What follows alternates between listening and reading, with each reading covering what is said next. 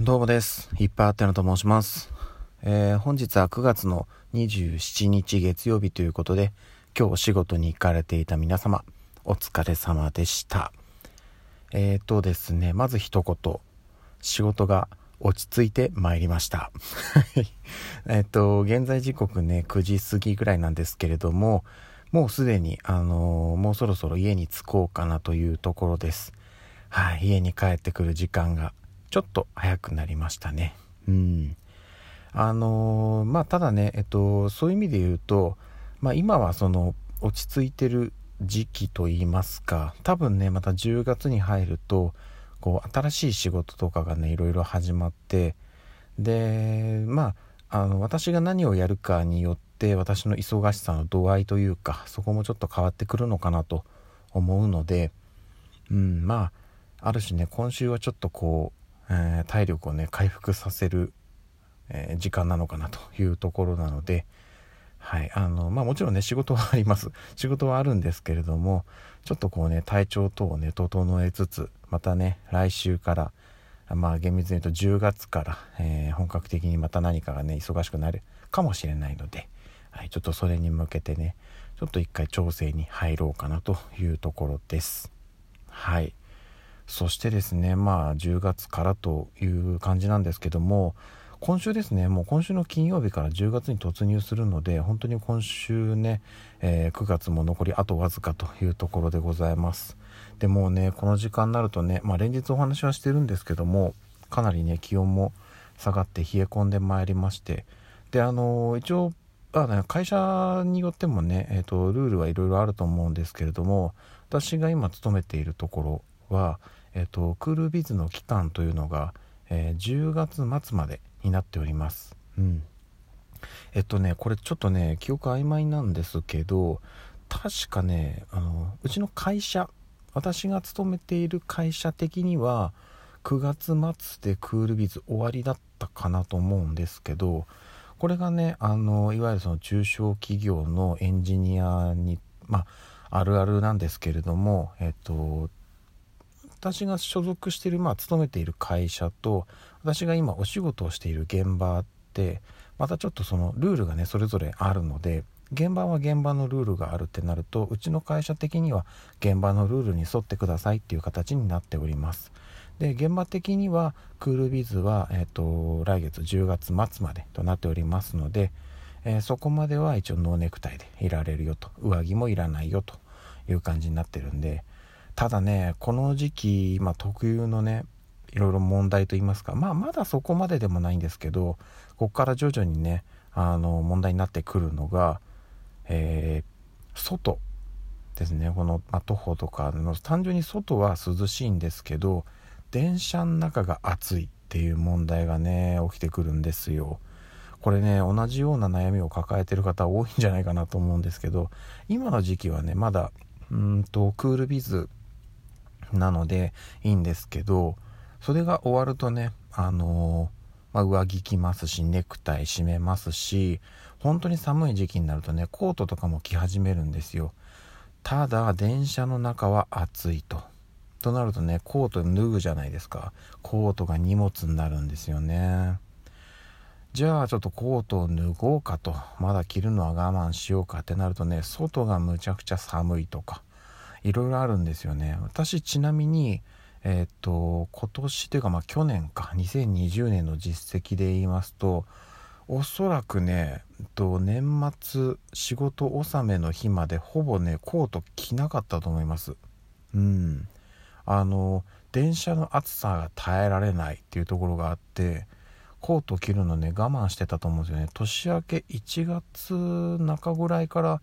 ようやくちょっとねあのコート切り出したんじゃなかったかな。ちょっと覚えてないんですけど。うんなのでね、まあ、今年もねちょっとどのぐらいまで寒さに耐えれるかっていうところだと思うんですけどやっぱりねその移動の時間の割合考えると外のねこの寒い中歩いてる時間の方がはるかに短いのでっ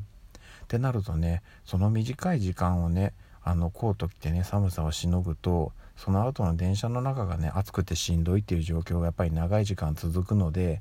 それを考えるとねうん。まあちょっとギリギリまでコートはねあの控えておこうかなというふうに思っています。ちょっとそこはね個人差があると思うんですけど、まあ、いずれにしてもねちょっとやっぱり無理すると体調崩してしまっては元も子もないので、はい、あの皆さんもねご自身の判断であの着るものとかあの上にね1枚羽織ったりっていうタイミングはねあの 間違えないようにしていただきたいと思っております。私が単純にねあの暑さよりも寒さに強い人間なのであの割と耐えれるんですよね。で寒いのが原因で体調を崩したりとかはしたことはないのでうんなのでそこは大丈夫だと思ってます。はい。寒さには強いです、うん、ということでねえっ、とギリギリまでしのいでいきたいなと思っているんですけどもいやーもうねなんか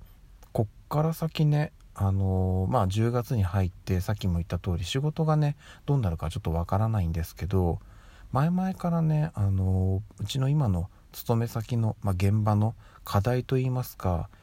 えっ、とうんまあ、スキルがちょっと二極化しておりまして何かっていうとあの本当にね仕事できる人と全然仕事できない人とあえっとね言い方が良くないな。あのまだまだね仕事が覚えられてない人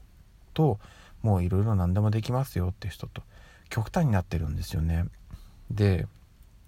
なんでこういう問題が起きちゃってるかっていうと少し仕事を覚え始めたぐらいの人がまあいろいろちょっとね大人の事情が絡んでプロジェクト仕事職場を抜けてしまう、まあ、あとはもうそれこそね会社を退職してしまってっていう方も中にはいらっしゃるんですけどそういった理由があってあのなかなかねこう若い方を育てても抜けてしまってうー